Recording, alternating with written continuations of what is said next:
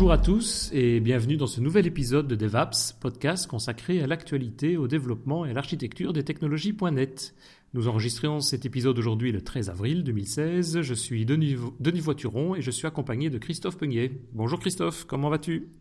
Ça va Denis? Bah écoute, eh, on fait une belle transition parce que là bientôt euh, on vient de finir Azure SQL euh, avec le, podcast dernier. Bien alors, on continue avec un Azure quelque chose? Voilà, tout à fait. C'est génial. On continue avec Azure, effectivement, puisque dans cet épisode, ben, moi j'ai demandé ici à un nouvel invité.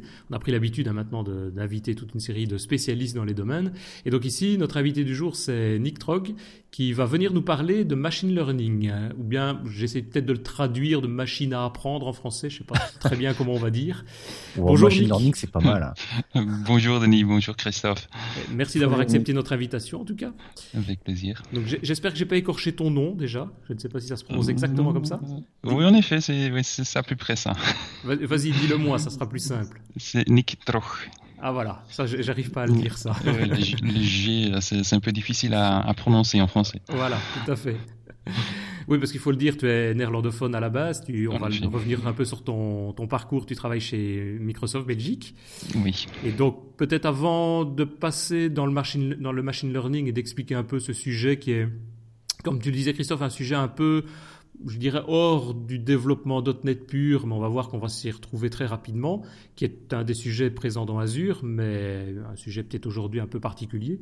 Mais je propose peut-être de te présenter très rapidement, Nick, et comme on le fait d'habitude à chaque fois avec euh, nos différents invités. Et en tout cas, n'hésite pas de me compléter ou de me reprendre si jamais tu entends des choses qui ne sont pas tout à fait normales dans ce que je vais dire. Mais donc, d'après ce que j'ai noté, tu as fait d'abord, tu as commencé en faisant tes études à l'université de Gand, en Belgique, et et tu as fait ça dans, quel domaine? As-tu travaillé? As-tu étudié? En fait, je suis un, un licencié de bah, je suis un, informaticien de, l'étude quoi. Donc j'ai fait du euh, j'ai fait un master en information technology euh, donc de, de l'informatique appliquée. C'était donc c'est pas théorique, mais c'était vraiment appliqué. Ah c'est bien. Ouais, ouais, en effet. Bah, bah, ça venait en fait de ben, déjà depuis l'âge de, de 10-11 ans, je jouais déjà avec des ordinateurs. J'ai commencé avec un TRS 80. Ah oui. Donc ça c'était ma, ma, première machine et puis ça ça a continué dans mes études. C'est la belle époque. Moi j'avais commencé avec un Commodore 64 à l'époque, ah. donc c'est dans le même ordre d'idée aussi. Donc. Euh. En effet, en effet. Et donc, tu as commencé ta carrière en 1996 comme consultant chez Unisys. Oui. Et dans quel, sur quel type de projet? Déjà dans ce qu'on parle ici, des technologies un peu, euh, enfin pas de machine learning, mais d'intelligence artificielle ou autre dont on va parler par après? Non, pas du tout. Je faisais en fait des, des projets euh, à cette époque-là, c'était vraiment du, du mainframe, euh, des mainframe ah Unisys dans un environnement bancaire. Donc à cette époque-là, j'étais euh, à la BBL, donc c'était, ça date déjà. Ça date déjà, oui. Une banque qui a changé de nom d'ailleurs depuis. oui, en effet. Et donc, et ensuite, tu as travaillé chez AMS et puis chez CSC, je note, euh, toujours dans des projets similaires de la même manière? Ben, en fait, là, j'ai passé dans, dans toute série de, de projets, toute série de, de rôles dans ces projets. Donc, j'ai fait du. Euh, en fait, dans cette époque-là, je faisais tout sauf euh, de la technologie Microsoft, en fait. Ah oui. C'était du, du, Linux, euh, du C, euh, du, euh, du mainframe. en fait, mais sauf tout ce qui était bah, à cette époque-là, .NET ou VB, je n'avais jamais fait du, du Microsoft. Ah oui, c'est ça. Donc, et c'était en tant que consultant, hein, c'est ça hein? C'était toujours en tant que, consultant, architecte, euh, dans des projets de développement. C'était toujours orienté développement. C'est ça, oui. Et, c'est comme ça que tu es, je suppose, après, euh, été pris par Microsoft, puisqu'en 2006, tu es arrivé chez euh, le Microsoft Consulting Service comme senior consultant. Oui, en, effet, en effet, en effet. Qu'est-ce que c'est ça le Microsoft Consulting Service? Bah, C'est bah, comme, comme toute autre société de, de consulting, mais en fait, c'est euh, en fait une, une, partie de Microsoft euh, qui fait de la consultance. Mais euh, comme c'est en fait une, une, une, équipe qui est assez petite, donc en Belgique, ils sont une, une trentaine de personnes on faisait plutôt du, euh, du architecture, du euh, contrôle de qualité des projets, ah oui. donc euh, de, de sous-traitants ou en, partenariat avec d'autres sociétés. Quoi. Ah oui, donc c'était vraiment des projets assez haut, haut, profil. Et donc, ouais, c'est ça. Et donc ensuite, tu es toujours chez Microsoft, mais donc en 2010, tu es passé en tant que ISV développeur évangéliste. Ouais. Plus au faire de l'évangélisation, ce que tu fais toujours, puisqu'en 2012, tu es passé senior technical évangéliste. Oui, donc là, euh, je suis passé euh, ben, au début, en fait, ben, peut-être expliquer ce que c'est un évangéliste. Oui, ouais, ouais. Euh, en fait, notre rôle en, tant qu'évangéliste, donc nous sommes quatre en Belgique, c'est en fait de parler avec des développeurs, ben toute personne qui est intéressée par la technologie et leur, leur expliquer en fait ce que, ce que fait Microsoft dans, dans, dans la domaine de, de, développement, quelles sont les plateformes Microsoft et qu'est-ce qu'on peut faire avec. Euh, donc euh, le, leur informer. Et au début, c'était plutôt vers les, les ISV, donc les, des sociétés qui, qui font euh, des logiciels, ah oui. comme des, des logiciels de oui, comptabilité ou n'importe quoi. quoi. Voilà, comme Christophe ouais, fait aussi ça. Ouais. donc c'était focalisé euh, à, à, discuter avec des, des sociétés. Et, et, puis maintenant, je fais plutôt euh, ce qu'on appelle du audience evangelism. Donc je parle euh, à des conférences, mm -hmm. comme par exemple Mobile Dev Day à Mons. Ouais, voilà, là où on s'est rencontrés nous, effectivement. En effet. En effet. Et donc je parle avec bah, tout le monde qui, qui, veut, qui veut apprendre la, la technologie Microsoft. Ah donc, bah, l'ISV, ça existe encore en Belgique, non, le service là euh, on a encore des, des gens qui, euh, qui s'occupent en fait euh, des, des, ISV. En effet, ça existe encore. Ouais. Moi, je suis plutôt focalisé sur en fait une, une audience plus large que qu'uniquement les, les ISV. C'est ça, très bien. Ouais. Eh ben, c'est très bien. Et donc c'est dans ce cadre-là aujourd'hui que tu vas venir nous parler de Azure Machine Learning. Machine Learning. Ouais. Alors en fait le tu vas nous présenter un peu cette partie-là, cette partie d'Azure, ouais. euh, qui est en fait euh, l'ISV, enfin, le, pardon, n'importe quoi.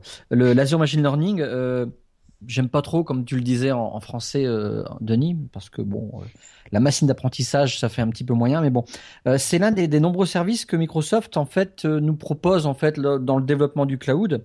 Euh, on a eu l'occasion de parler d'Azure dans le précédent épisode avec Isabelle, et là je vais écorcher son nom, donc Van Ouais, voilà, excusez-moi.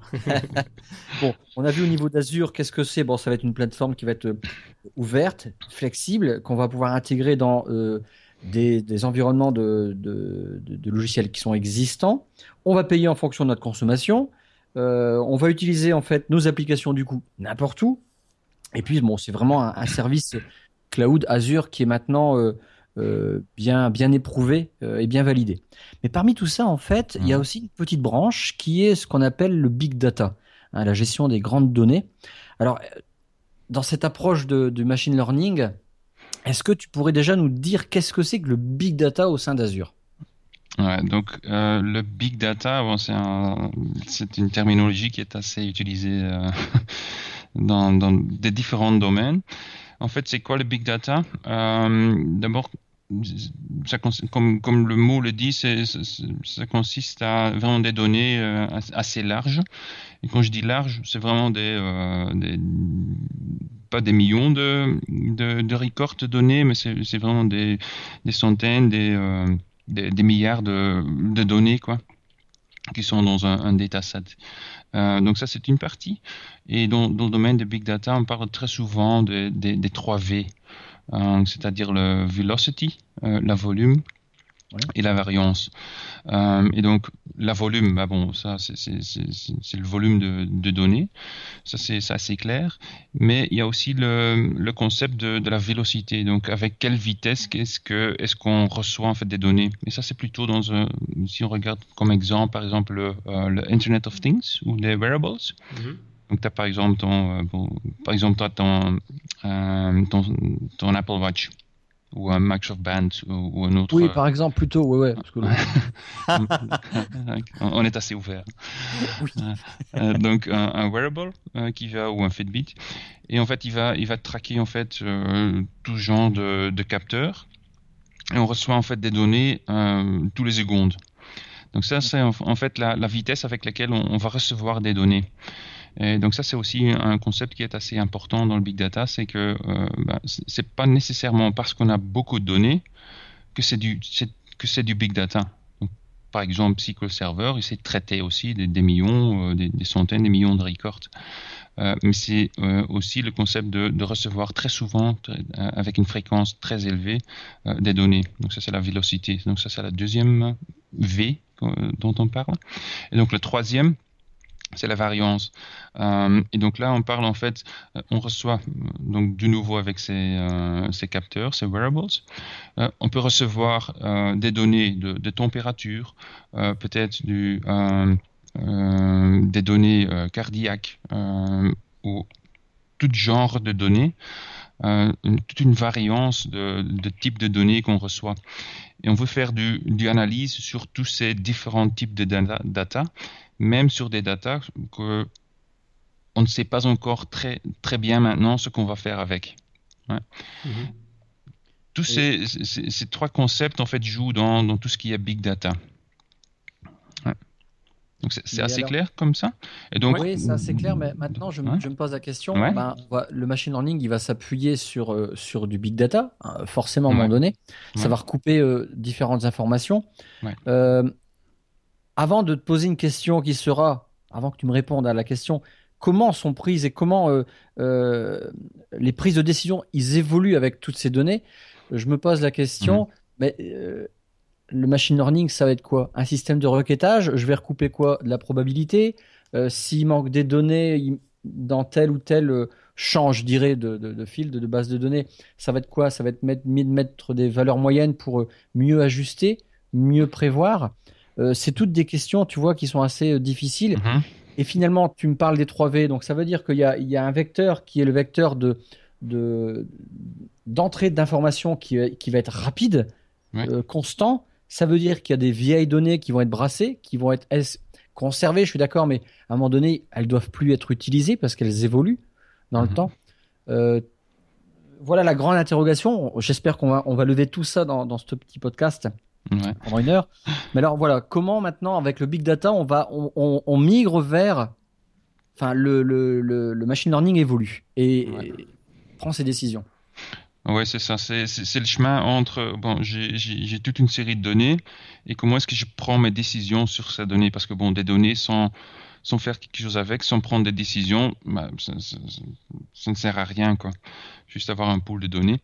Et donc euh, avant, ce qu'on faisait, on, faisait du, euh, BI, euh, donc du Business Intelligence. On, faisait des rapports statiques euh, sur ces données. On, faisait avec, par exemple, SQL Reporting Services. On pouvait faire un, un, rapport. Et puis, pour passer du rapport statique à prendre une décision, bah, il fallait encore un processus manuel assez, euh, assez grand. Quoi. Il, mm. fallait passer, euh, avoir beaucoup de discussions, euh, beaucoup de gens qui, qui discutaient, qui se parlaient en fait sur ces rapports. Donc ça, c'est la première étape. Et puis ça a évolué. Donc ça a évolué, ça a évolué vers des tableaux de bord interactifs ou le, self-service BI. En fait, c'était l'utilisateur qui crée son rapport lui-même. Et, ça, répondait aux questions, euh, j'ai toute une série de données, euh, pourquoi est-ce que quelque chose s'est passé? Donc on, regarde les données, les, données historiques, et en fait ce tableau de bord, ça permet en fait de répondre à la question euh, pourquoi est-ce que quelque chose s'est passé? Au lieu de avec les rapports statiques, on savait qu'est-ce qui s'est passé, mais on, ne savait pas encore pourquoi. Et donc c'est un tableau d'abord aider à, répondre à, répondre à ces, questions.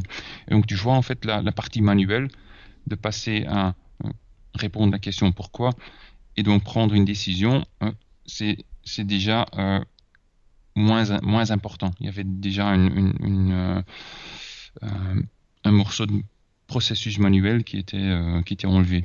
C'est ça. Donc, effectivement, on a, si je comprends bien, une, masse de données à la base, et on en a, je pense d'ailleurs, avec les métiers dans lesquels on travaille maintenant, de plus en plus. On parlait d'IoT, ben, on en a effectivement qui arrivent euh, de tous les côtés. Et la grosse problématique qui va se poser et qui se pose déjà, c'est comment faire pour analyser, pour ressortir les bonnes informations derrière ça. Comme tu le dis ici, donc jusqu'à présent, on a des rapports statiques ou des tableaux de bord qui permettent, en gros, c'est juste reformater, revisualiser de manière un peu différente la masse d'informations pour la synthétiser et aider en quelque sorte les êtres humains derrière à, prendre des décisions correctes. Quoi. Ça, justement, au niveau de ces tableaux de bord interactifs, à cette étape ici du, processus, mhm. euh, je n'ai jamais utilisé le produit Microsoft qui s'appelle Power BI. Euh, Power BI est encore au-delà ou on est à ce niveau-là? Il est là, oui. Donc tu as, vraiment un, Canva interactif. Donc tu, prends en fait des, sources de données. En fait, tu vas euh, créer ton rapport toi-même euh, dans, un, dans ton navigateur euh, d'une façon interactive. Ouais, c'est ça. C'est ça. Je pense qu'il y avait des exemples qu'on avait essayé qui sont présents, je pense, dans, Power BI, du style, on a des informations massives qu'on peut classer par, euh, par pays, puis par région, par ville. Mhm.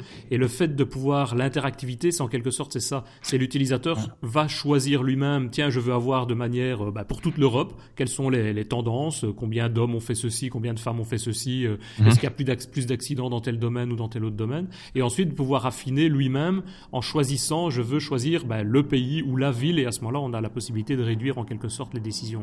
Ça veut dire que Power BI n'est pas encore au niveau du machine learning Non, non, pas encore. On utilise les stats.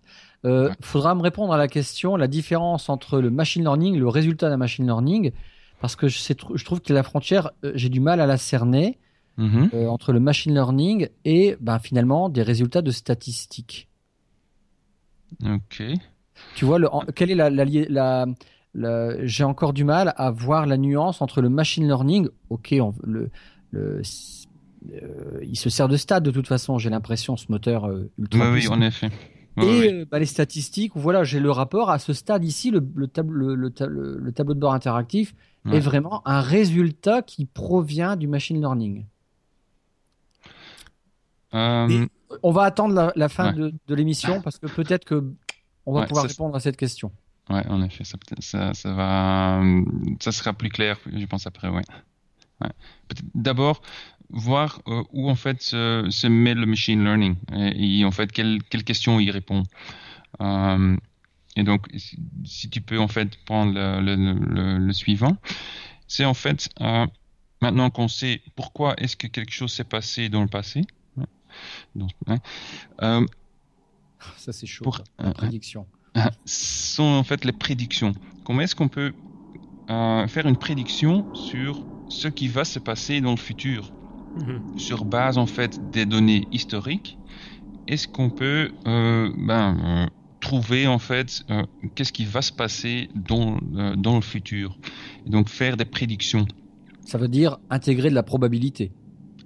En effet. Et donc c'est là où en fait toute une série de, de, fonctions statistiques vont entrer dans le modèle machine learning pour arriver à, à ces prédictions. En effet. Et c'est là où on parle effectivement l'aspect learning, donc apprentissage, qui met tout son sens. C'est qu'on va, je suppose, passer dans ces algorithmes de machine learning pour le faire apprendre et lui dire si tu as déjà eu ce problème-là la fois d'avant, on a mis telle solution. Bah, si le problème revient, il y a beaucoup de chances que la même solution soit acceptable. Quoi. En effet, ouais. C'est ça. Bah, c'est comme ça aussi, euh, et on, verra ça après, comme euh, que, les gens apprennent les choses. Hein. Ah, comme un enfant qui, euh, qui, qui, essaye de, de marcher, bah, il apprend en faisant des, des expériments. Bah, c'est humain hein, de toute façon, et là, ah finalement, c'est sur des échecs qu'on évolue, nous humains. Euh, là, euh, c'est un peu pareil. Euh, la prédiction, bah voilà, ça, ça n'a pas foiré, ça a foiré, pardon. Donc, le, le, machine learning est capable de dire, bah, cette, cette solution-là, je vais l'écarter parce que je sais que mhm. finalement, c'est moins bon que ici les, résultats, les stats de ça sont bien meilleurs. Enfin, la probabilité que ça soit bon, c'est humain finalement. En effet. Et donc, c'est par l'homme. C'est vraiment un processus itératif. Donc euh, très souvent, bah, c'est jamais le cas où tu crées un modèle de, de, machine learning et c'est bon du, du, premier coup. Donc tu essayes, euh, tu fais un peu de tuning, évaluation de, de ton modèle et ça évolue d'une façon itérative pour arriver à vraiment quelque chose qui, euh, qui va pour, pour, pour tes données quoi. et pour un contexte bien précis, bien évidemment. C'est ça, donc c'est un processus qui est quand même assez lent aussi. Je suppose que quand on développe des solutions, il y a tout un, mécanisme d'apprentissage au préalable avant de pouvoir donner des réponses adéquates et correctes.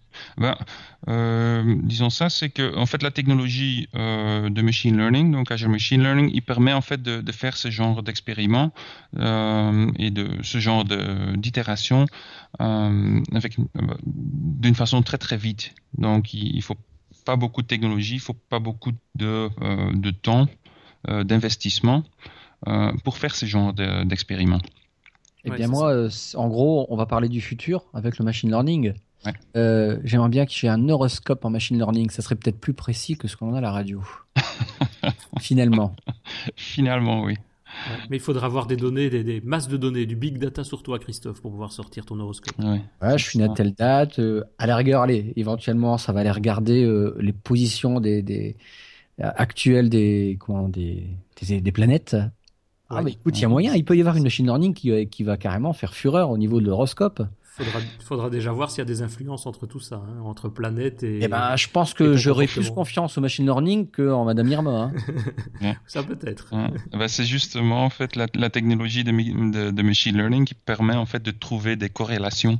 C'est ça qui est toujours, qui est toujours difficile pour un, pour un humain de trouver en fait des corrélations. On peut facilement trouver des corrélations si on a 2, 3, 5, 10 points de, de data. 10 euh, paramètres et trouver quels, quels, sont les paramètres qui sont corrélés l'un de mhm. l'autre.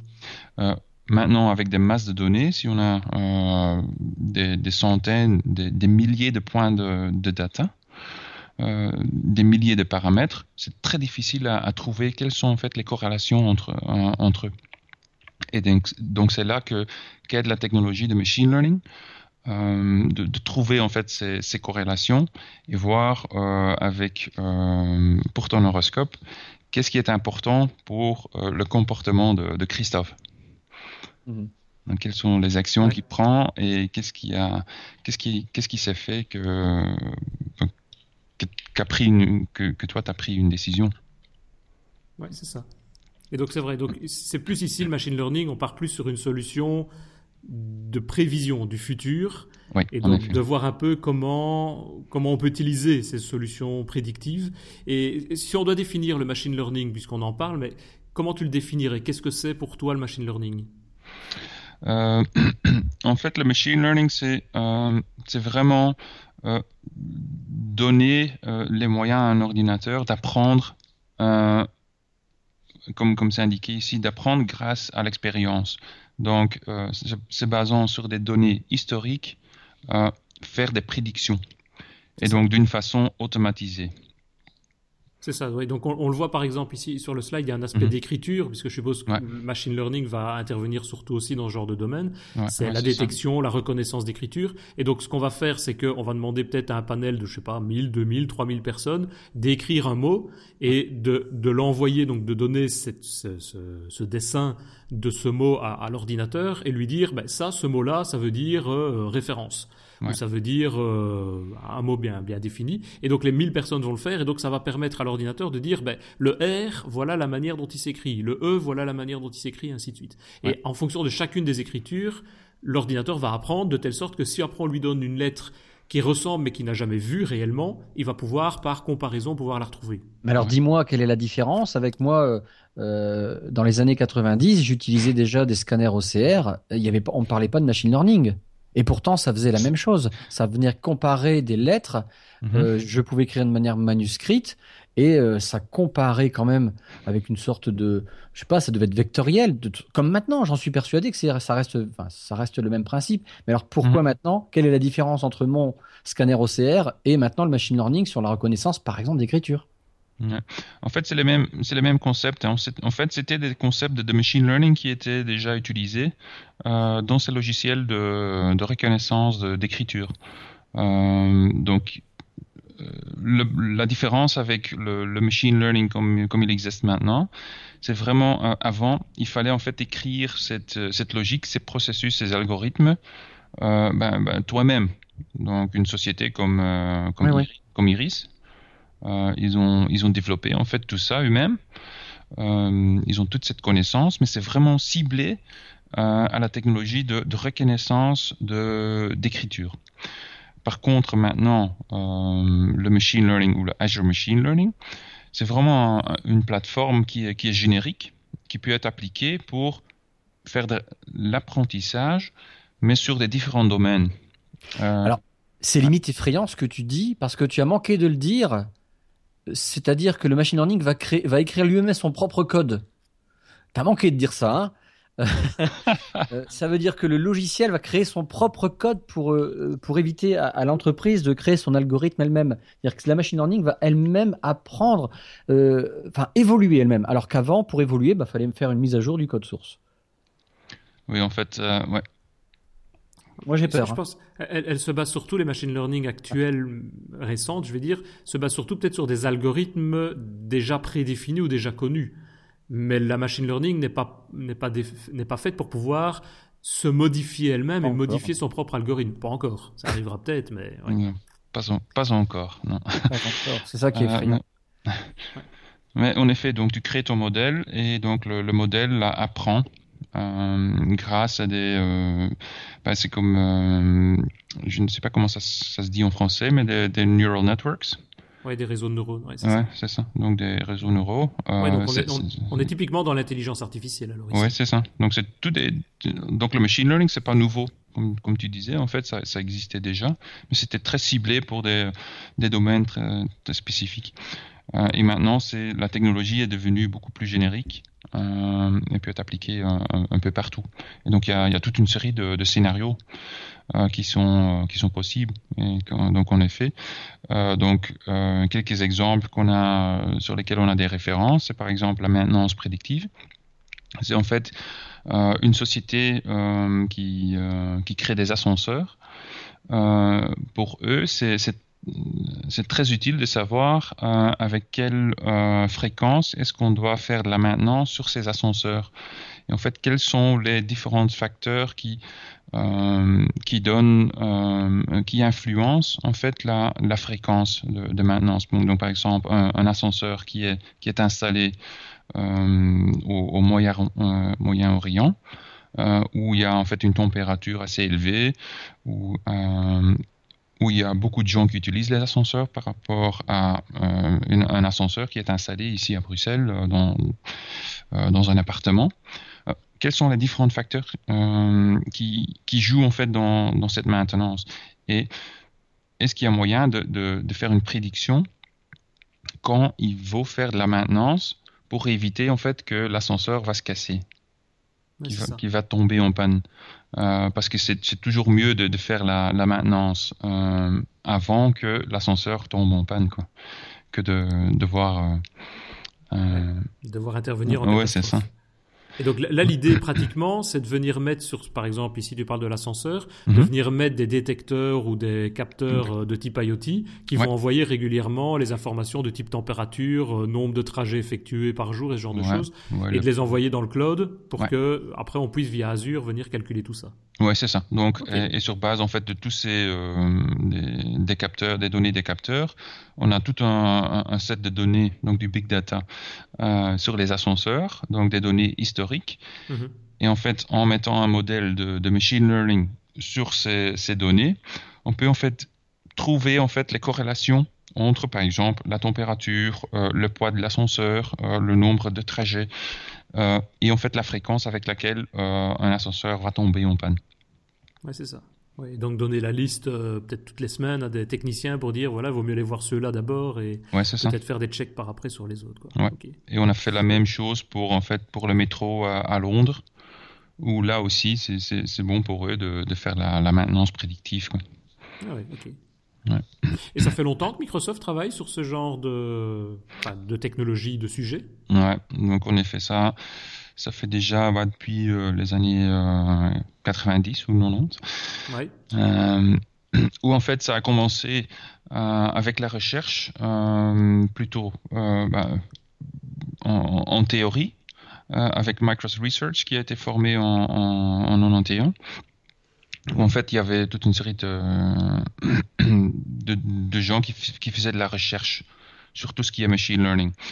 Et puis en, en 97, on a appliqué ça déjà dans notre service de mail qui était Hotmail. En fait, on a utilisé le machine learning pour déterminer en fait quels sont les mails qui sont du, du junk mail. donc est-ce qu'il y a, quels sont les paramètres, le spam, quels sont les paramètres pour déterminer si un mail euh, est, du spam, oui ou non? C'est quelque chose qui. croyait que c'était quelqu'un derrière qui disait ah, c'est un spam. Ah, il a du boulot, lui. Hein. Ah, il a du boulot. On l'a encore maintenant, hein, finalement, euh, là, ce que tu dis la pile à l'instant, le, les junk, les, les spams, euh, quand dans l'Office 365 ou le Outlook.com, c'est dès qu'on appuie sur le bouton courrier, enfin, ce n'est pas un courrier comment ils disent Courrier indésirable. Voilà, courrier indésirable ou non indésirable. Je présume que là, on, on renseigne une machine learning derrière. Oui, en effet. Euh, parce que ça, c'est plutôt ce qu'on appelle, et ça rentre un peu dans, les algorithmes qui sont utilisés, c'est du, du, supervised learning. Donc, on a euh, quelque part un, entrée dans les données et on sait en fait le résultat. Il y a quelqu'un qui connaît en fait le résultat. On sait que c'est du spam et donc, sur base, en fait, ce, ce supervised learning, on sait, en fait, c'est du spam. Qu'est-ce qu'est-ce que je peux trouver, en fait, dans ce mail pour qu'en fait, l'utilisateur, il, décide que c'est du spam? Mm-hmm. Et ça, c'est du supervised learning. On connaît, en fait, le résultat et on cherche, en fait, les différents paramètres qui donnent, en fait, euh, ce résultat. Ça, euh, par rapport au unsupervised learning, où on ne sait pas encore ce que c'est. Euh, et donc, ouais, donc c'est du, la détection du, spam. Et puis ça a passé dans, euh, dans Bing Maps, euh, donc pour trouver en fait le, bon chemin pour arriver à la maison. Donc ça aussi, c'est du machine learning sur base des différents critères. Comment est-ce qu'on peut déterminer quel est le, le, meilleur chemin pour un utilisateur, à, trouver sa destination? Et donc ça a évolué dans, dans Bing Search pour trouver en fait des, résultats euh, les plus relevants. Euh, puis avec Kinect, là aussi, il y, a, toute une série de, machine learning. Euh, je suppose que, que, vous connaissez Kinect? Oui, oui. Ouais, donc où en fait on a les les gestures où en fait le, tu utilises en fait tes, bras, les jambes pour contrôler en fait ton, ton Xbox ou ton PC à la limite. Mhm. et donc là il faut du machine learning pour déterminer en fait qu'est-ce qu'est-ce que fait en fait la, la personne euh, et qu'est-ce qu'on peut euh, déterminer en fait euh, sur base de, de, la personne. Ouais, c'est ça. Ouais. Et donc Skype Translator, c'est encore plus avancé. Donc là, ça entre déjà dans, dans tout ce qui est speech recognition. Et en fait, comment est-ce qu'on peut faire, comment est-ce qu'on peut traduire en fait ce que ce que dit une, une personne et la traduire en, en, temps réel. Oui, c'est ça. Et tout ça passe aussi. Mais tout ces, cet aspect de machine learning jusque-là, jusqu'à la dernière brique qu'on va voir juste après, ce sont des. Enfin, je veux dire, Microsoft le faisait, le développait, mais ne permettait pas d'accéder ou de modifier les composants de la machine learning. Non, non, en effet. C'était vraiment. C'est développement maison. Quoi. Ouais, en effet. Historique, hein. En effet, c'est l'historique et c'était au sein de ces applications qu'on faisait du machine learning. C'était tout un parcours aussi de, de trouver quelque part un, un, plateforme de machine learning pour nous aussi. Et, puis ça a évolué et, ça a donné euh, comme résultat le Azure Machine Learning, où on a vraiment créé un produit, une plateforme qui permet aux développeurs euh, de créer ses propres modèles de machine learning euh, au sein de, de son application. C'est ça, on va le voir juste après, effectivement. Mais donc là, on rentre dans l'aspect euh, développement, où on va pouvoir effectivement utiliser tous les fruits de bah, presque 20, 25 ah ans que le machine learning que Microsoft a mis en place. Quoi. Mhm.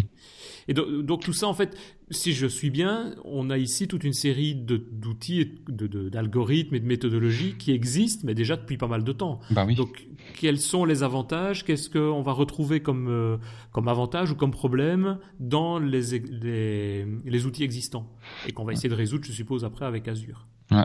Donc comme ça indiqué avant, donc avant, euh, bah déjà, même avant que Microsoft faisait du machine learning, ça existait déjà depuis les, les années euh, 60-70.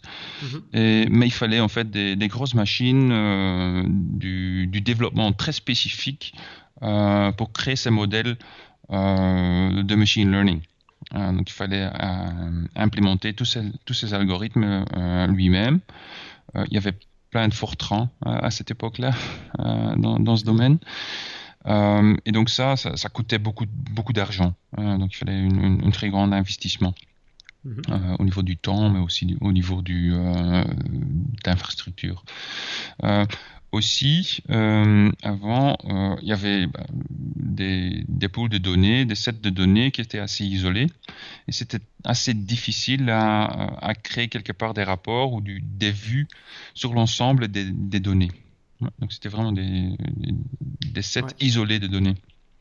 Et ensemble avec ça, bah, il y avait en, fonction de, l'outil ou en fonction du, type de données, c'était par exemple des données qui étaient relationnelles qui se trouvaient dans une base de données, puis il y avait des, euh, fichiers de log qui étaient des flat files. Euh, il y avait aussi une, série d'outils qui étaient déconnectés. Il y avait un outil pour gérer en fait tout ce qui était relationnel, il y avait un autre outil pour gérer tout ce qui était flat files, etc., etc. Donc tout ça c'était euh, déconnecté. Mhm. Donc ça rendait en fait le développement ou l'utilisation du, machine learning très difficile. Euh, ça, prenait beaucoup de temps. Et donc tout, ce qui est déploiement était aussi euh, assez compliqué hein, avec, euh, avec des infrastructures qui étaient compliquées. ensemble avec ça, le, déploiement en production était, était aussi compliqué. Donc c'était très compliqué. C'était pour des, sociétés avec euh, qui, avaient beaucoup d'argent et, beaucoup de temps, beaucoup de développeurs pour développer des solutions ainsi. Oui, c'est ça. Et donc, oui, et donc maintenant, avec Azure, ça se met du coup, ça réduit en quelque sorte les coûts, ça réduit les mmh. aspects d'isolation de données, et donc on se retrouve avec beaucoup plus d'avantages, c'est ça? Bah oui, c'est ça. Donc bah, déjà, et ça, ça, ça a été discuté euh, dans le, la session avant. Euh, donc tu as, tous les avantages du, du cloud, c'est-à-dire ça, ça, ça, rend en fait l'infrastructure assez facile, très, euh, très accessible. Euh, donc déjà ça, donc tout ce qui est infrastructure, donc le euh, des VM, euh, ils sont disponibles à tout moment. mais donc le, concept du Azure Machine Learning, ça te donne vraiment une solution toute faite pour créer tes propres modèles. Et on verra plus tard comment on crée ces, ces modèles. en fait, ça, ça, donne un accès à déjà du côté des données. On crée un modèle et on peut dans ce modèle attacher toute une série de, de datasets, hein, n'importe d'où ils viennent.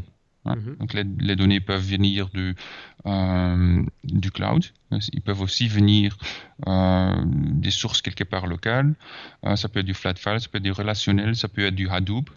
donc tout ça, on peut assembler et capturer dans, dans le modèle. Et puis le modèle va utiliser en fait toute une série d'algorithmes euh, d'algorithmes statistiques. Euh, pour en sorte que euh, à la fin, donc du côté droit de, dans ce schéma, qu'on va publier en fait le modèle, le résultat du modèle, et qui va permettre en fait aux développeurs d'intégrer en fait le résultat du machine learning model dans son propre application. Oui, c'est ça. Parce que c'est bon de créer un, modèle statistique, euh, mais il faut aussi l'intégrer euh, au sein d'une application. Et ça communique alors euh, avec quoi? Avec des web services ou des... On a un SDK pour pouvoir se connecter sur les outils de machine learning? Ouais, C'est des, des, REST API. Ah donc c'est accessible à tout le monde. Quoi. Tout le monde qui sait parler du HTTP sait accéder en fait les résultats de ces modèles de machine learning.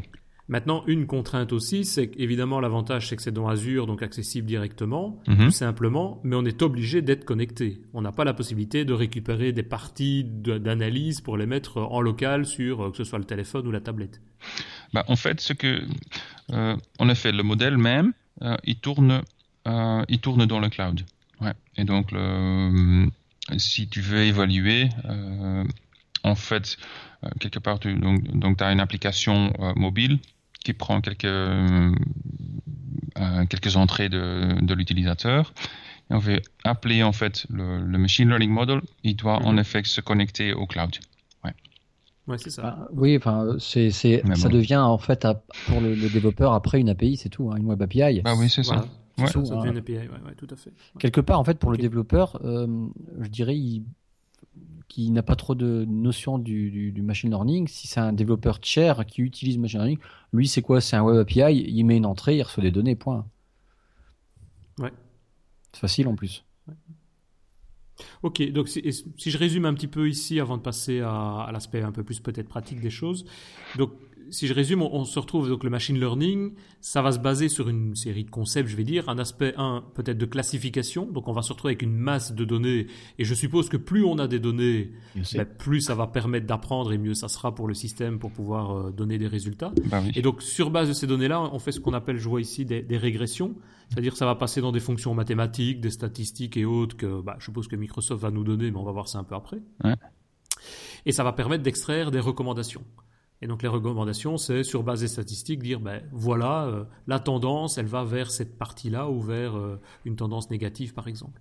Et alors une chose aussi qu'on n'a peut-être pas encore parlé, mais c'est l'aspect des détections d'anomalies. Enfin, on en a parlé peut-être avec ton exemple d'ascenseur tout à l'heure. C'est typiquement ça. C'est voilà les tendances et ah tiens, peut-être que dans ce cas-là ou avec telle remontée de température euh, anormale, il risque d'avoir des problèmes, des anomalies qui vont pouvoir être détectées plus facilement et, et, on va pouvoir intervenir avant même que le problème ne soit ne soit présent. Ouais. Au même plus pratique, euh, c'est euh, peut-être tu as déjà eu le, cas où tu as été appelé par la, la société des cartes de crédit ah euh, quand tu es euh, à l'étranger, euh, il t'appelle pour te dire ben, on a constaté qu'il y a eu une transaction aux États-Unis et normalement tu ne passes, on n'a jamais des, transactions de, des États-Unis pour toi. Mhm. ça c'est en fait ce qu'on appelle du, de la détection d'anomalies c'est que pour, détection de, la fraude ou si quelqu'un a, volé tes données de carte de crédit. Euh, et la même chose, si tu te logs dans ton, euh, ton Outlook.com, euh, à partir de quelque part un endroit où tu n'es jamais. Mhm. Donc le premier jour où, toi tu es à l'étranger, tu reçois un email pour te poser la question est-ce que c'est normal que tu t'es logué au Royaume-Uni? Ouais, c'est ça. donc ça, c'est de l'anomalie. Euh, il fait des détections sur, sur les habitudes, ce qu'on fait habituellement, voilà ce qui se passe. Et quand il y a un, un, point qui ressort dans le graphique en disant tiens, ça c'est pas normal, bloc, il y a un enclenchement d'anomalie et, un process qui est enclenché derrière. Ouais, c'est ça. Ouais, c'est pas mal. En effet. Très bien, très bien. Donc ici, c'est tout genre d'algorithme que tu voyais. Hein. Donc du. Alors en fait, à, ce stade, on, vient de voir que finalement. Euh, euh, l'ordinateur, il va entendre, il va lire, il va falloir qu'il comprenne, qu'il interprète et qu'il anticipe. Ouais, en effet. Euh, tout ça, ce qui est sympa, c'est que maintenant, euh, Microsoft, qui nous a développé une série de services ouais. Euh, qu'on va pouvoir utiliser directement, et tout ça, ils ont regroupé ça dans ce qu'on appelle, et ce qu'on voit là à l'écran, si vous regardez la vidéo, les Cortana Intelligence Gallery. Ouais. Euh, donc là, bah, derrière, en fait, ça va être quoi l'utilisation pour gérer la reconnaissance faciale, la reconnaissance d'écriture, la reconnaissance vocale, un peu ce que je disais, hein, tout ce qui a appris. Mhm. Tiens, une petite parenthèse, parce qu'on parlait de l'historique. Euh, mhm. J'ai noté qu'en fait, au niveau de la reconnaissance faciale, c'est pas nouveau. Il n'y a pas que Microsoft qui fait ça, bien sûr. On le voit là récemment sur Facebook. Il y a eu des, petites choses que j'ai vu passer sur Twitter. Mais euh, ça remonte en fait à 1987. Le MIT avait commencé un système de reconnaissance faciale qu'ils avaient appelé, alors c'est un mot anglais que j'ai du mal à dire en, enfin, en anglais, le Agent Face. En gros, ils se basaient sur le, euh, une série de. Ils ont fait passer plein de visages euh, et, en fait, ils mettaient en blur, euh, en noir et blanc, pour détecter en fait l'écartement des yeux, le, la position en biais, enfin vectoriser en fait le visage. et, mais c'est pas récent finalement cette, euh, cette, reconnaissance faciale. Et un truc qui me fait rigoler, c'est qu'il y a deux ans, j'avais été à, Seattle et puis il y avait euh, les gars de research qui étaient là et puis que bon, tu, passais dans un couloir et puis ah, bah, venez, mettez-vous là. Et en fait, ils nous permet, enfin, ils apprenaient à Windows Hello. En fait, on renseignait nous-mêmes Windows Hello. Euh, euh, enfin, on, on, a, on, faisait apprendre la machine. C'était assez rigolo. Et après, bah, un an après, Windows Hello qui est sorti. Quoi. Ouais, oui. Et c'est vrai que ça marche bien. Hein. Moi, avec la Surface 4 notamment, Windows Hello, euh, c'est nickel. quoi. Et un jour, je vais oublier mon mot de passe et je ne pourrai plus me connecter que par ça. C'est Alzheimer, ça. Hein. C'est Alzheimer, ouais, non, mais ça commence. Mais hein, t'inquiète pas, machine learning, après, il va te dire pour. Voilà. Pourquoi j'ai Alzheimer? Pourquoi voilà.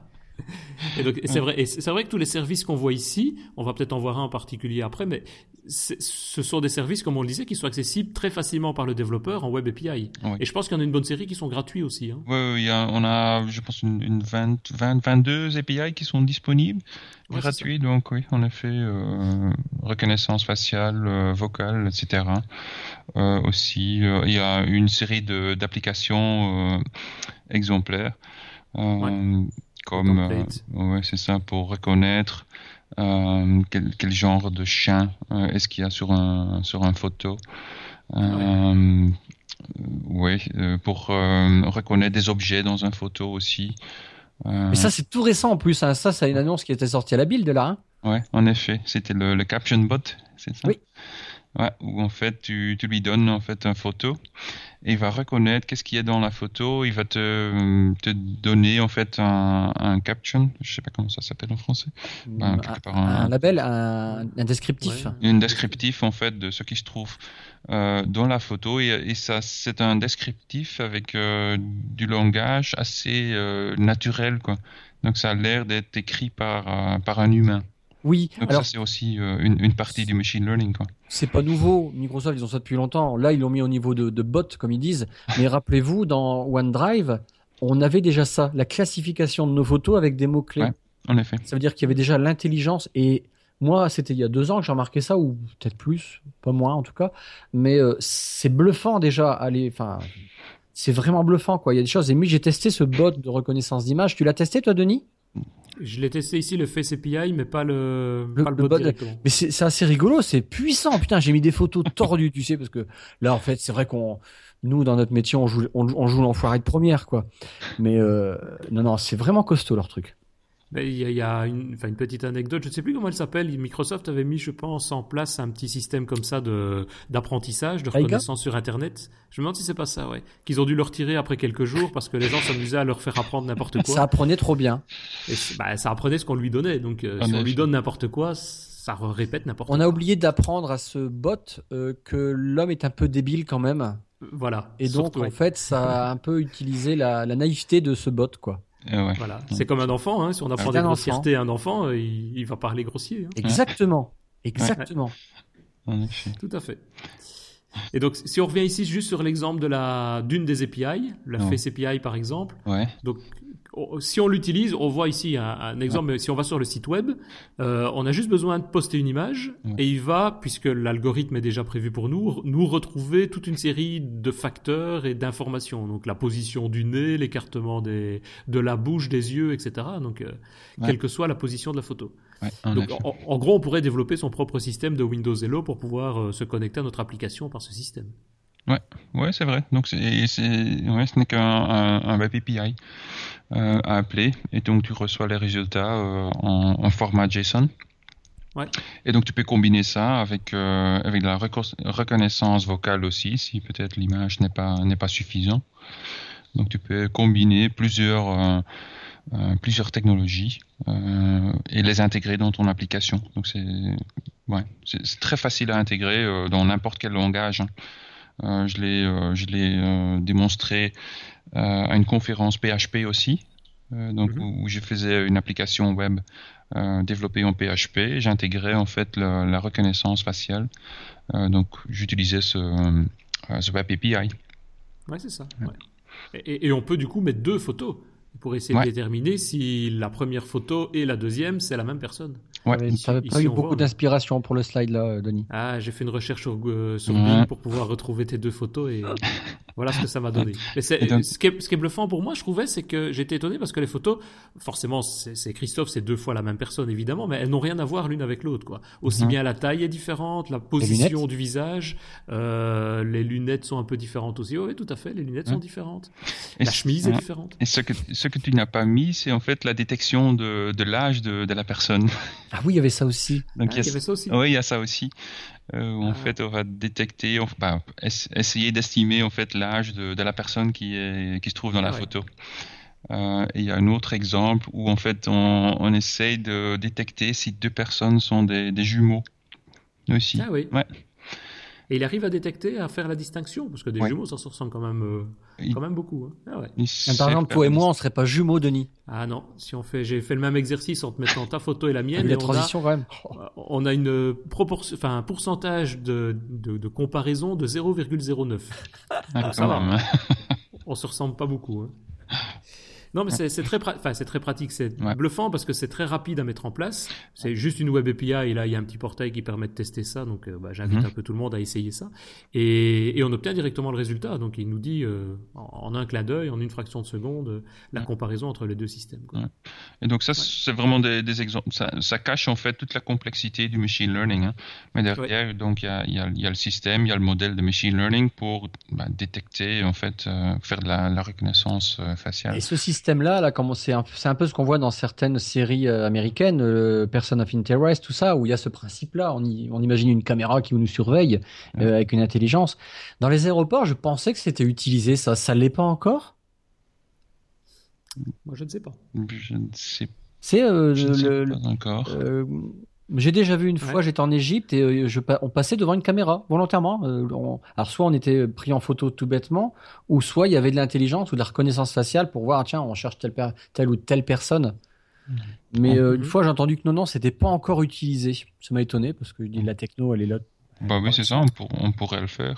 Ouais. Je sais qu'il y a des systèmes qui existent pour tout ce qui est plaques de voiture. Et là, donc, de Ouais. faire des, des reconnaissances automatiques des plaques. Pour On appelle ça des radars, si- non Non, la- Non, le non. radar, il fait juste ta photo. Là, c'est pour voir si tu es en Ouais. ordre d'assurance, si, euh, voire plus. Enfin, C'est du ANR, je pense, c'est ça. Automatic Ouais. Number Recognition. Et, ça, et Denis tu peux nous rappeler où sur quel site déjà on peut trouver tous ces bots? Euh, bah, on fait une recherche. Je remettrai l'adresse, mais si je reviens en arrière, sur le, si on fait juste une recherche sur Cortana Intelligence Gallery, Ouais. on arrive directement sur le site de Microsoft. Mais je mettrai l'adresse dans le- les notes du podcast. Et sachant qu'en fait, on peut aussi créer notre propre machine. Là, c'est des bots qui sont tout faits. Ouais. Mais Microsoft, en fait, il nous met à dispo maintenant un système pour apprendre, euh, pour créer nous-mêmes ses propres machines. Et, et alors, Nick, tu sais Ouais. quoi, en fait, les principales étapes pour, euh, pour faire soi-même sa, sa machine learning Ouais, donc euh, pour créer sa propre, donc je vais peut-être avancer un peu les slides. Euh, donc ce qu'on fait, euh, ben, si on va utiliser du Azure Machine Learning, euh, donc on verra ça dans, dans les tarifications, mais donc on peut créer un, un- un modèle de Azure Machine Learning. Et en fait, dans ce modèle, qu'est-ce qu'on va faire? Ben, On va d'abord, il faut réfléchir un peu, qu'est-ce- quel est le problème qu'on veut, qu'on veut résoudre? Euh, Quels sont les, les types de, de- de prédictions qu'on veut faire? Et puis la première étape qu'on fait, c'est ben, il faut extraire les, les datas. Mhm. Euh, donc, euh, quels sont les différents types de, de data qu'on qu'on veut utiliser? Les sources. Et ça peut être une source, mais ça peut être plusieurs sources qu'on va lier euh, aussi. Donc, par exemple, un, exemple que, que j'ai déjà fait, c'est euh, déterminer en fait euh, euh, si euh, avion a avoir, si un vol a avoir, va avoir du, du retard. Donc là, on va combiner les datas des vols et les retards ensemble avec les, les datas de, du météo. Donc on va lier en fait ces deux sources. Et puis euh, la deuxième, l'étape qui suit après, c'est on va créer son propre modèle, son algorithme de machine learning. Comment est-ce qu'on fait ça? Avant, comme je disais, avant il fallait programmer tout ça en Fortran ou en C ou en n'importe quel langage. Maintenant, dans Azure Machine Learning, un- on a tout un paquet de, euh, de modules, euh, de fonctions statistiques pour créer ce propre euh, expériment, pour créer ce propre algorithme. Euh, et donc, on, assemble en fait ce modèle. Donc, à partir du, source de données, on crée le modèle, on, va combiner les différentes euh, fonctions algorithmes. Donc ça peut être des, euh, neural networks, du, binary tree, toute, une, genre, toute une, toute une série d'étapes. Et puis on exécute ce modèle et on va évaluer, on va monitorer, monitorer, monitorer en fait le résultat. Donc c'est On va l'évaluer pour le- lui faire apprendre D'abord ou pour lui apprendre. Donc, Ouais. on lui, donc on prend les, euh, les sources de données et ce qu'on fait, typiquement dans, dans machine learning, on, on crée ce qu'on appelle un test set et on a un training set. Donc on va, on va euh, splitter en fait les data en deux. Donc disons on prend 70% des données sont des données pour faire apprendre le modèle. Mais donc faire apprendre, tu lui donnes les données, mais tu lui donnes le résultat qu'il doit En effet, ouais. Donc ça c'est du ce qu'on appelle du supervised learning. Ouais. Et donc il va boucler en fait sur ces données, il va trouver euh, les différents paramètres corrélés, euh, il va regarder donc euh, aller euh, au résultat, il va voir euh, quel est en fait le nombre de euh, false positifs ou des choses comme ça, donc mhm. pour évaluer en fait son son efficacité du modèle. C'est ça.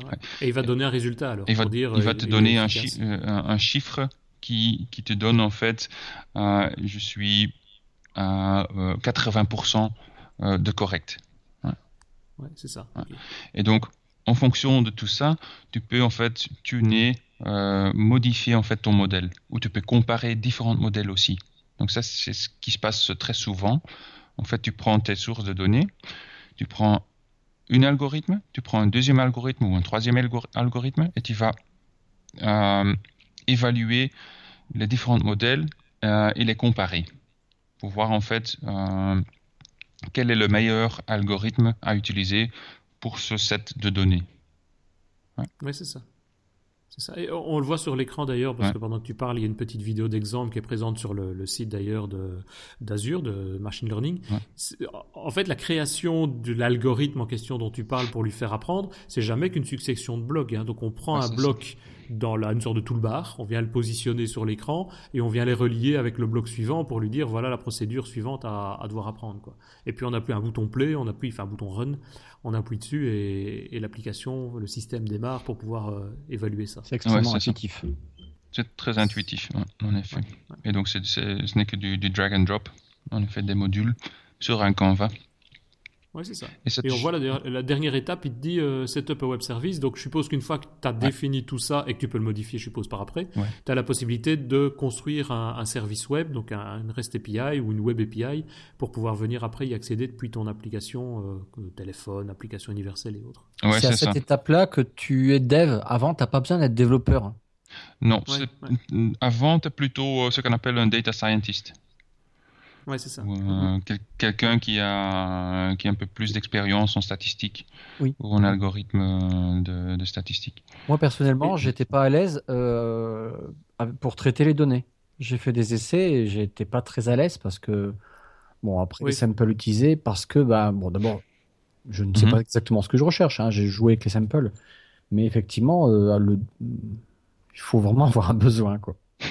C'est ça. Il faut peut-être quand même, faut le dire, avoir, je sais pas si c'est des connaissances, mais enfin une affinité avec euh, peut-être l'aspect statistique ou l'aspect euh, algorithmique des machine learning. C'est quand même un domaine un peu particulier. Hein. Donc le plus simple, c'est peut-être peut-être de reprendre un exemple si jamais il existe, et puis peut-être de l'adapter ou de reprendre directement les, web API dont on a parlé tout à l'heure, si on doit développer, euh, que ce soit reconnaissance faciale, le text to speech ou des choses comme ça. Mais si on veut aller plus loin et faire soi-même son propre processus de machine learning, bah, ça demande un peu de compétences dans ce domaine-là au niveau de la constitution de l'algorithme, mais c'est faisable en tout cas. Microsoft fournit tous les outils. Oui, c'est ça. Et donc, et, donc dans, dans, la galerie, il y a, il y a les exemples, euh, bah, il, y a les, il, y a les, les services toutes faites comme la reconnaissance euh, faciale et les autres. Euh, Mais il y, a donc, il y, a donc, aussi des exemples de, de, modèles de machine learning que tu peux ouvrir et tu peux modifier toi-même. Donc tu vois en fait qu'est-ce qu'il y a derrière et tu vois en fait tout le modèle, tous les blocs euh, qui sont dedans et tu peux le, le modifier. C'est ça, on va, ben justement, on peut peut-être enchaîner à ce moment-là sur un, un, dernier exemple ou un nouvel exemple, qui est euh, un des exemples que tu avais montré d'ailleurs lors de la présentation au, au Dev Day, qui est le Titanic. donc je, te laisse, je te laisse l'expliquer. Il faut savoir qu'il est disponible online, donc euh, je donnerai également l'adresse pour le tester, ceux qui veulent euh, essayer un petit peu à la fois l'utilisation avec les fameuses API, mais également la création, la modification du, du, de la machine learning, mais ils pourront le faire aussi. donc je te laisse expliquer un petit peu en quoi consiste. Je ne vais pas dire que c'est un jeu, mais enfin, bah, c'est horrible. Titanic. C'est horrible, voilà, c'est un jeu horrible au départ. Horrible. En fait, le but euh, de ce, cet expériment, c'est en fait euh, le désastre qui s'est fait avec le, le, Titanic. Euh, c'est en fait de, de, déterminer sur base en fait des de tes critères personnels, si, tu, si tu faisais en fait la voyage avec le, avec le Titanic, quel serait en fait le pourcentage euh, que tu survivais en fait le, euh, ce, désastre Et on peut entrer quelques critères, comme tu vois là, que donc je, voyage en, première classe, en deuxième classe, en, troisième classe, ça existait. je suis je suis homme ou femme, euh, quel est mon âge, est-ce que je suis accompagné avec euh, de, mes enfants, euh, combien est-ce que j'ai payé pour mon ticket, où est-ce que je me trouve sur le bateau. Et puis en fait tu cliques sur Go, sur Run, et en fait le, site web ou donc le, service, il va te dire, ben avec tous ces critères, tous ces paramètres, tu as le pourcentage, la, probabilité que tu vas survivre en fait le désastre, c'est hmm. 44%. Donc, euh, désolé. Si tu es une femme. si tu es une femme. Euh, oui, parce qu'évidemment, ça se base là-dessus. Enfin, on va le voir juste après sur le, slide suivant. Il y a une liste de données qui est fournie au système de machine learning qui est euh, bah, la liste des passagers qui, avec évidemment les critères homme-femme. Et bah, évidemment, les femmes étaient évacuées, je vais dire, du bateau en priorité. Donc, on bah avait plus de chances si on était une femme que si on était un homme. Bah oui. Donc voilà. Euh, et donc en effet, ça c'est ça c'est basé en fait sur donc les, données historiques, donc la liste des, passagers. Mhm. Et donc tu les tu les vois ici, c'était vraiment les, données. Euh, les vraies données euh, du Titanic, de tous les passagers avec tous les paramètres, leur âge, s'ils étaient accompagnés, leur sexe, etc. Et donc là, donc première étape que tu fais, c'est euh, tu détermines ou tu prends en fait les, différentes euh, ben, le, dataset. Euh, dans le machine learning, il peut t'aider à, déterminer quels sont les différents paramètres qui pourraient être intéressants, parce que certaines données ne sont pas intéressantes du tout. Par exemple, le, numéro de ticket, il n'a pas d'intérêt sur la probabilité de, survivre en fait le, ce désastre. Euh, par contre, l'âge, euh, il joue, le, sexe aussi, il joue, euh, ou, ton nom, normalement, il n'y joue pas dans la probabilité. Donc, donc là, première étape, prends les données, donc liste des passagers, et puis on va passer aux prochaine étape, c'est créer le modèle, le modèle de, machine learning. Mhm. et donc tu le vois ici, euh, ça a l'air d'être très compliqué. Euh, mais donc, euh, les premières étapes que tu vois à gauche, c'est vraiment préparer les données et d'extraire, dire au, modèle de machine learning quel, est le, type de, données que j'ai pour chacun des, champs? Est-ce que c'est numérique? Est-ce que c'est quelque chose de, de, des, choses comme ça? C'est vraiment donc la, partie à gauche, je prépare les données c'est ça, et on le voit effectivement, tu disais euh, le nom, de, bah, le deuxième bloc, c'est ça, c'est euh, drop columns, donc on enlève les colonnes euh, numéro du passager, le nom du passager, sa cabine, le ticket, et donc ouais, on reformate en quelque sorte les données brutes pour obtenir quelque chose qui semble plus intéressant pour, pour l'algorithme. Ouais, en effet.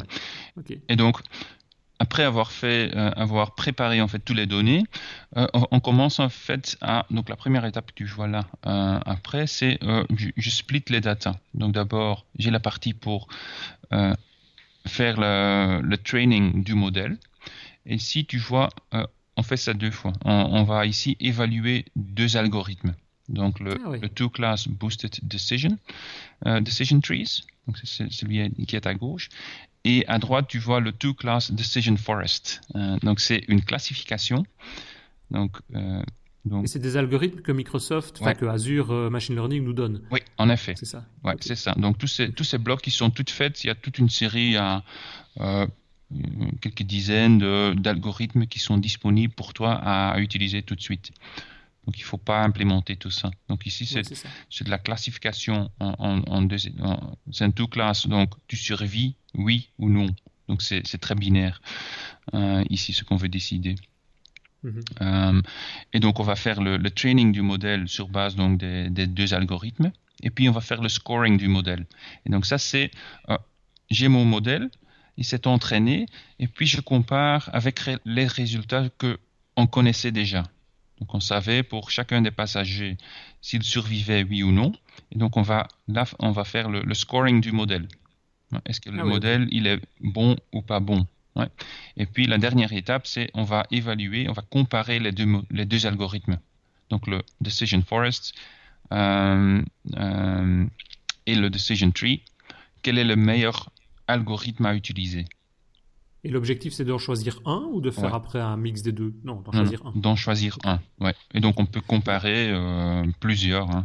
Donc Et c'est ça. Et donc, une fois qu'on a trouvé le bon, à la limite, on pourra enlever la partie droite ou la partie gauche en fonction du résultat Ouais. pour dire, euh, voilà, je choisis l'algorithme, euh, Ouais. par exemple, le two class decision pour pouvoir euh, ouais, c'est ça. prendre mes décisions. quoi. Donc c'est ce qui se passe quand tu quand tu vas publier ce modèle en tant qu'un web service, c'est que tu Mhm. décides en fait quel est le modèle à utiliser pour le web service.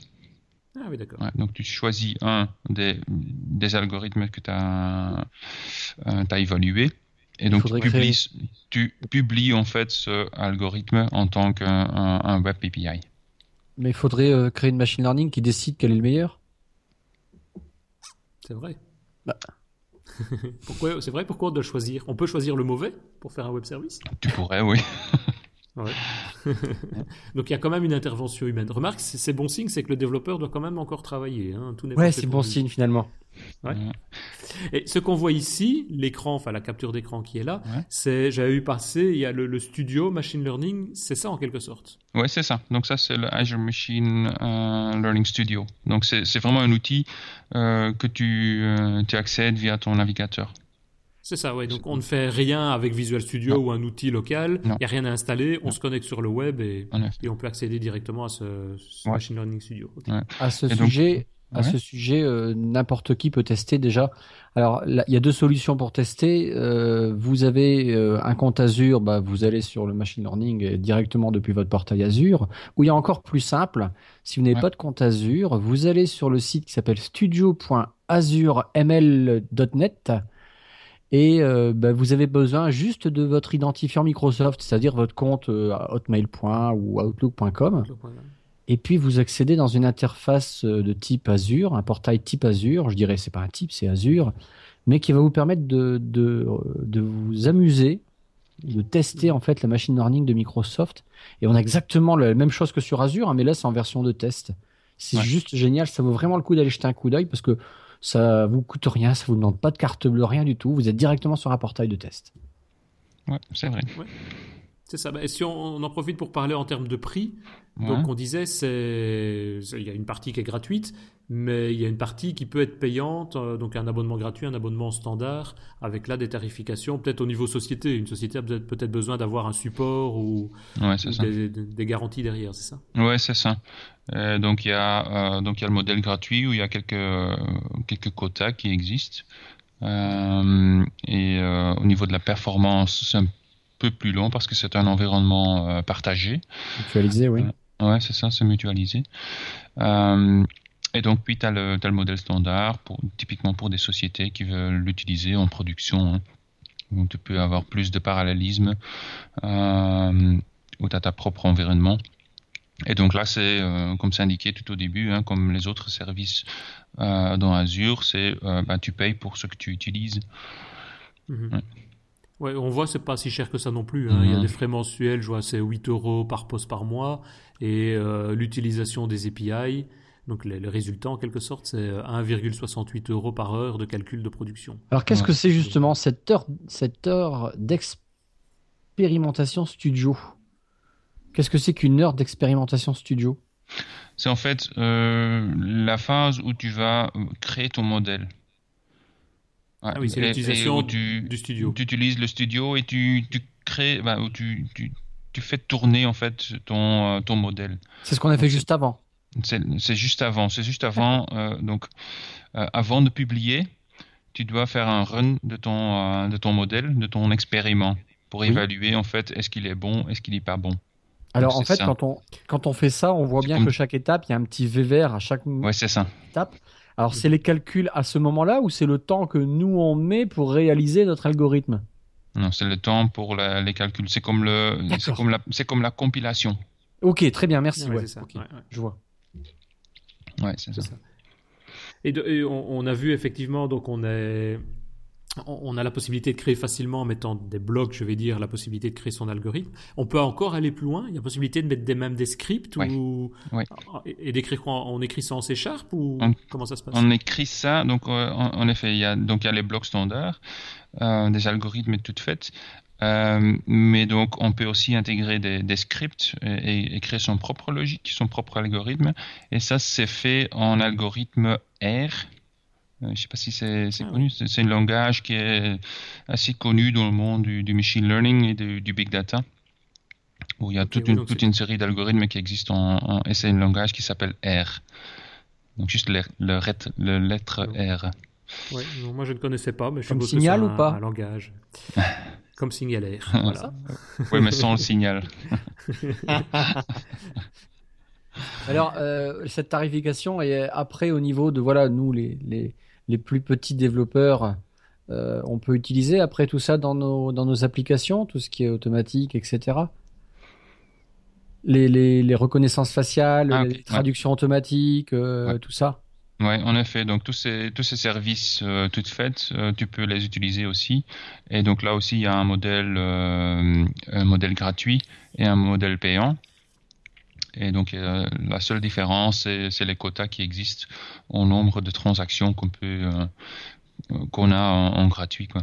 On pourrait imaginer une application une application qui n'est pas traduite, par exemple en anglais, en chinois, en, en espagnol. Euh, la première fois qu'elle est utilisée dans un pays, le logiciel ne reconnaît pas le pays. Par contre, il sait tiens, je suis en Espagne. Eh bien, tout ce que je vais voir passer euh, au niveau euh, de, l'interface utilisateur, je vais le traduire une fois, le stocker en local. Mm-hmm. Et puis c'est tout.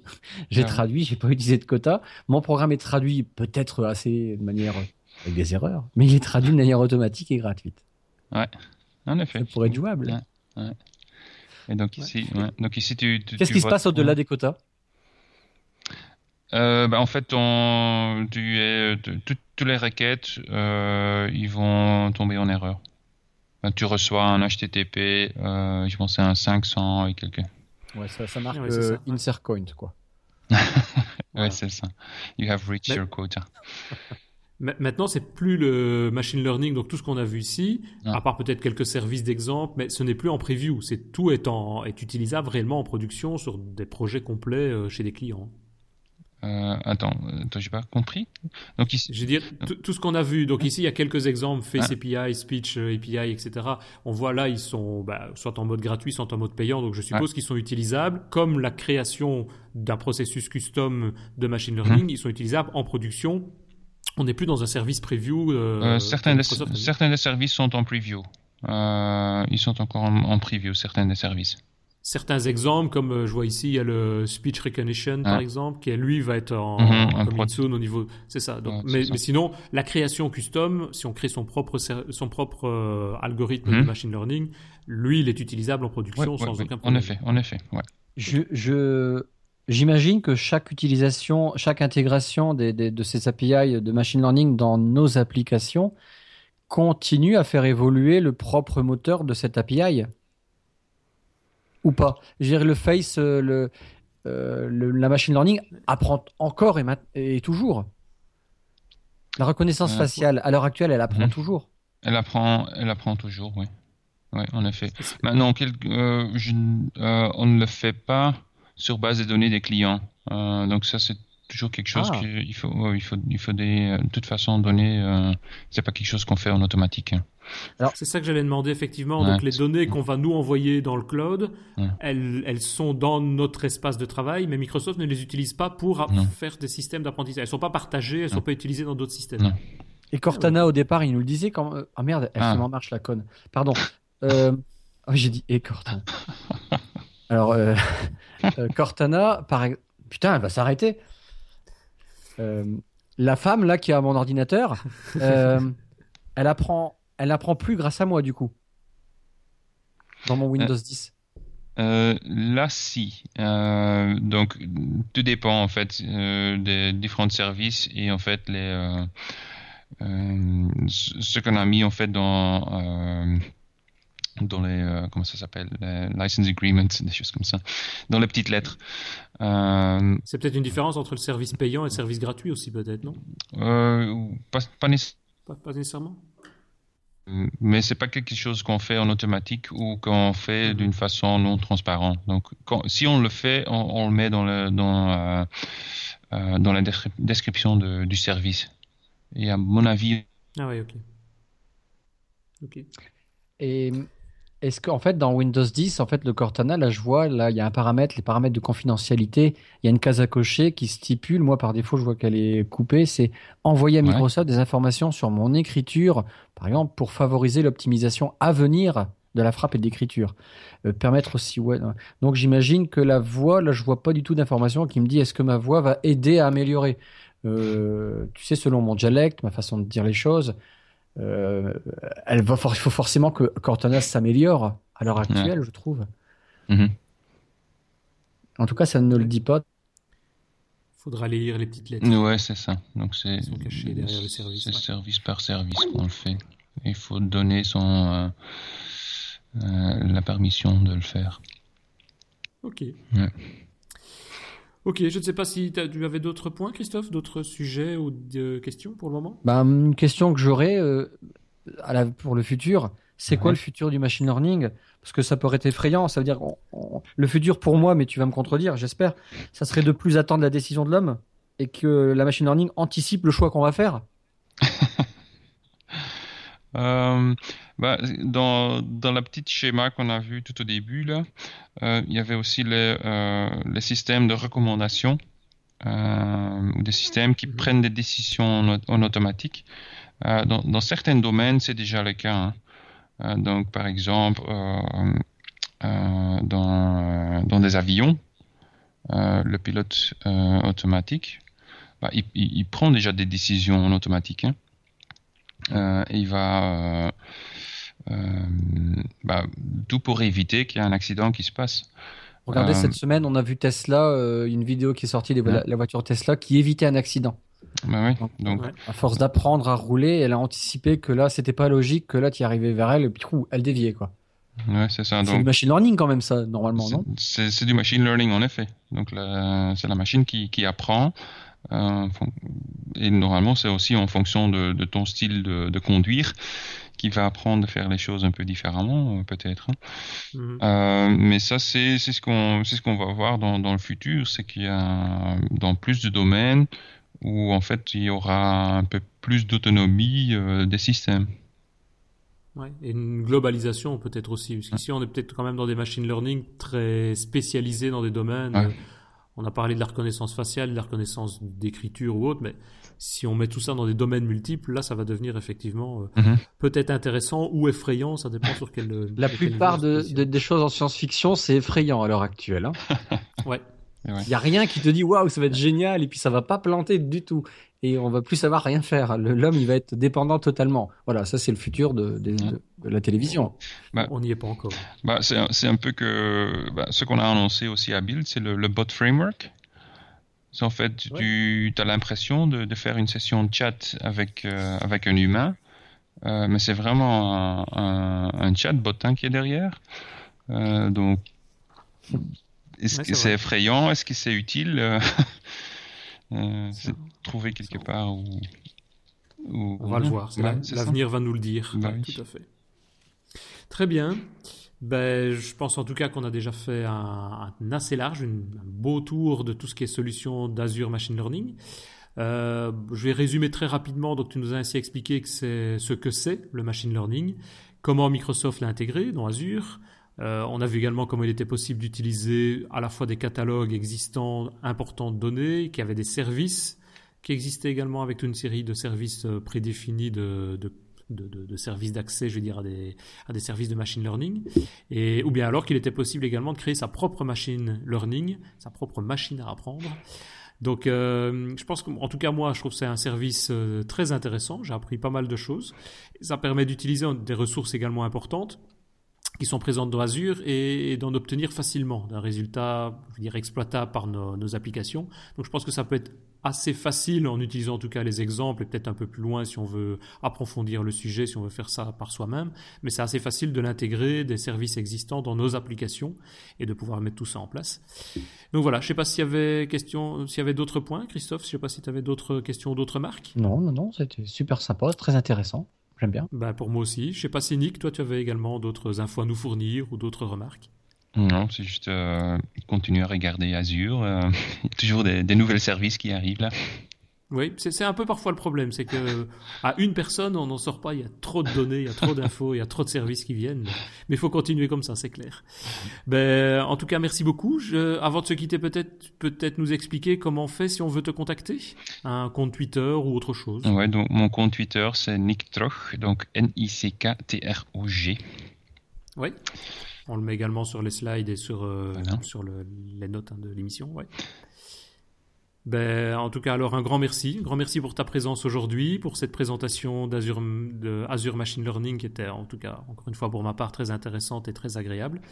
Euh, N'oubliez pas aussi que vous pouvez nous suivre en podcast audio, mais également en podcast vidéo ou directement sur YouTube. Et envoyez-nous en tout cas vos messages dans les commentaires de l'émission, ou simplement un tweet pour nous soutenir, c'est toujours agréable. Merci beaucoup, merci beaucoup Nick, merci Christophe. Mais de rien. À bientôt. On se revoit bientôt peut-être pour du Xamarin, il paraît? Ah, on va se revoir ah, bientôt pour Xamarin. Ouais, ouais, ouais, tout à fait, ouais. Tout à fait. Merci bien, à bientôt en tout cas. Ciao. Au revoir. Au revoir.